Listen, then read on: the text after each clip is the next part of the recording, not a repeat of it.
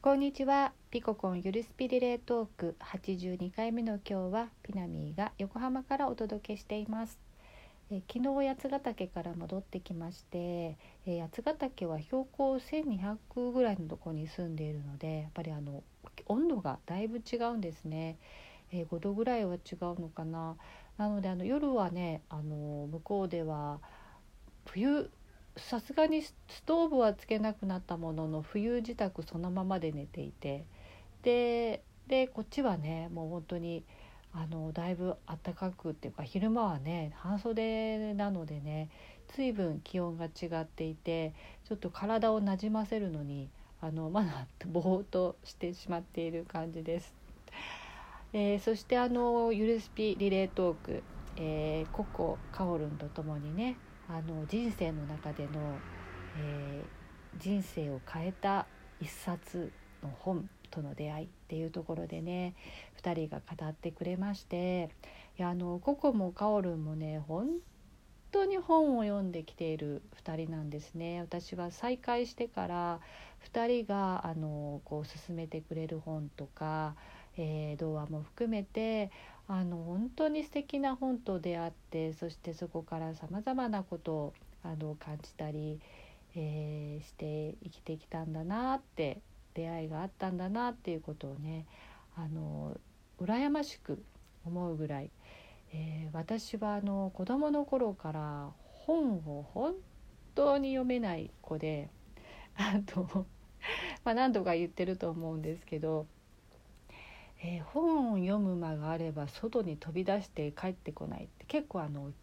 外で基地を作ったりするのが好きだったんですよね。なので小学校の時に読んだ本で記憶があるのはあの読書感想文を書かなくちゃいけなくて無理やり読んだ「ずっこけ3人組」って本があってそれがね思いのほか面白かったんですよね。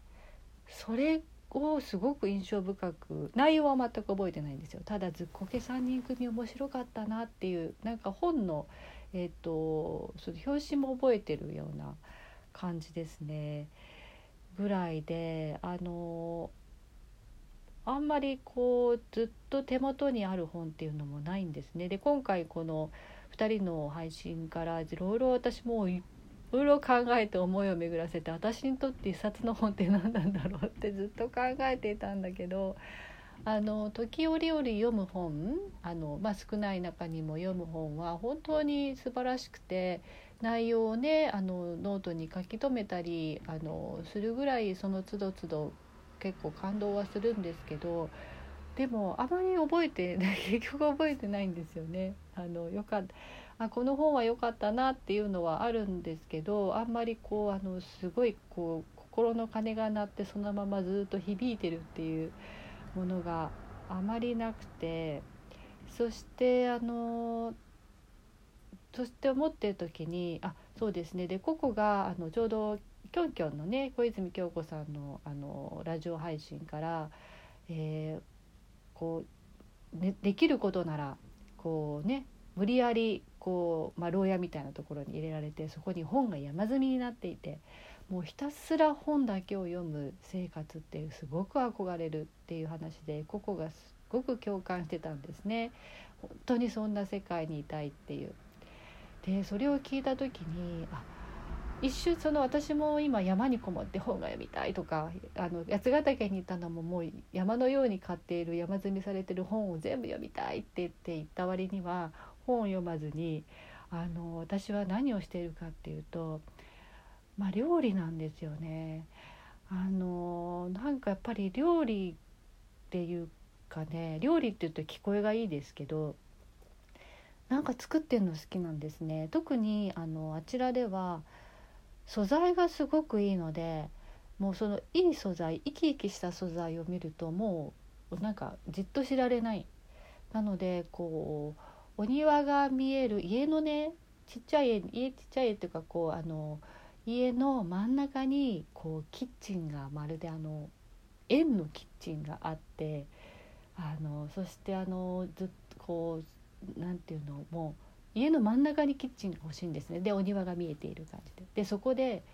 え広いキッチンでもう気になんか大好きなっていうかあのお気に入りの調理器具が全部揃っていて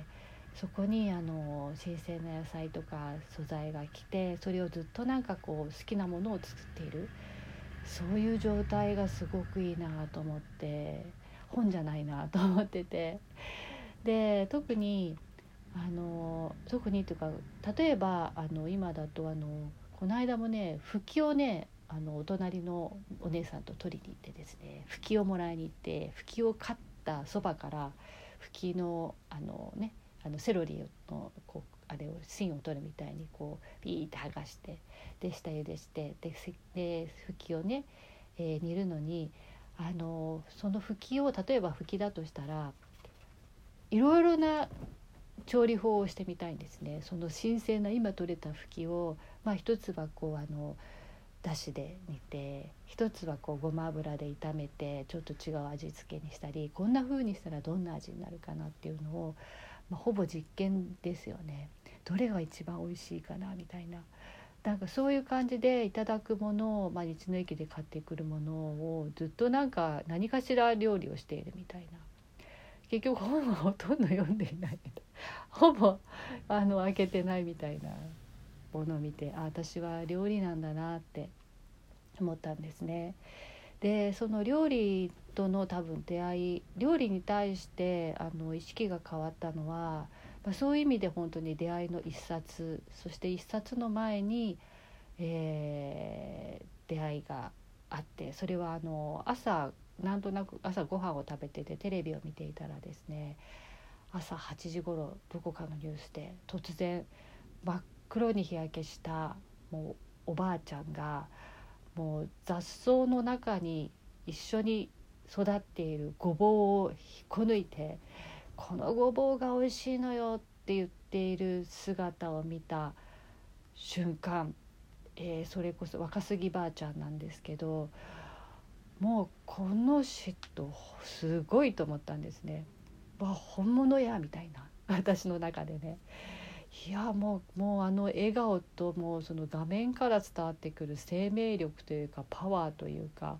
わこのおばあちゃんすごいなってでそのおばあちゃんがその引っこ抜いたごぼうをですねザザザッと洗ってでその場でその場お家で料理をするのもあの映ってたんですけどごぼうのきんぴらなんだけど鉄のフライパンに、えー、塩を入れてごま油入れてさささっと炒めてであとは醤油のみなんですよ。うわすごい美味しそうと思ってで私も作ってみたんですね。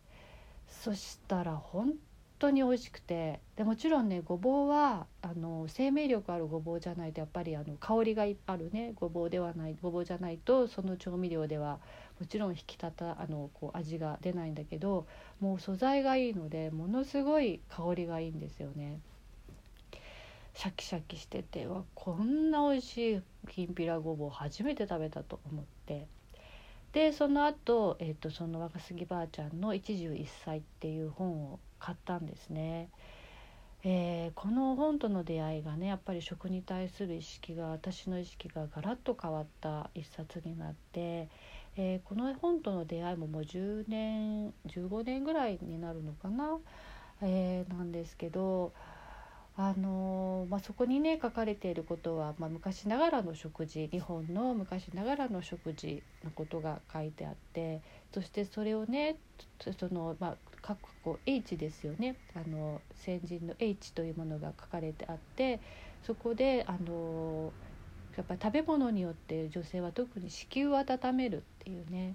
その子宮を温めることの大切さ食べ物から内側から子宮を温めることの大切さっていうことをね、えー、すごくこう体験の中から、えー、おばあちゃんがあの綴っていた本だったんですね。でそれをねあの読んだ時にああなるほどなって結構外側からいろいろね温めたりすることはよくやってたんですけどもともと体がすごく冷えて血圧がものすごく低くて低血圧でそして体温も35度ちょっとで本当に低かったんですね。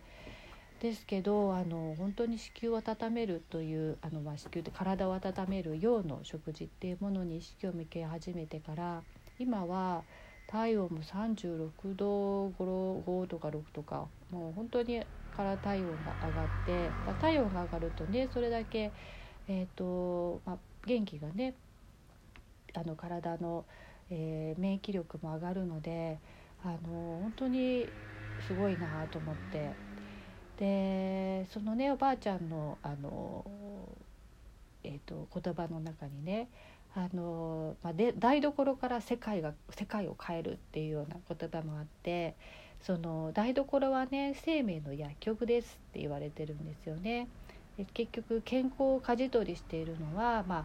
料理を作る人、まあ、今ね昔はま妻と言ってたけど、まあ、今は妻とは言い切れないんですけどでもまあその料理をする人いわゆる台所の料理から心身魂のやっぱり基盤は作られてるなっていうのをねすごくそこでこう私の中で腹落ちしたっていうかなるほどなと思って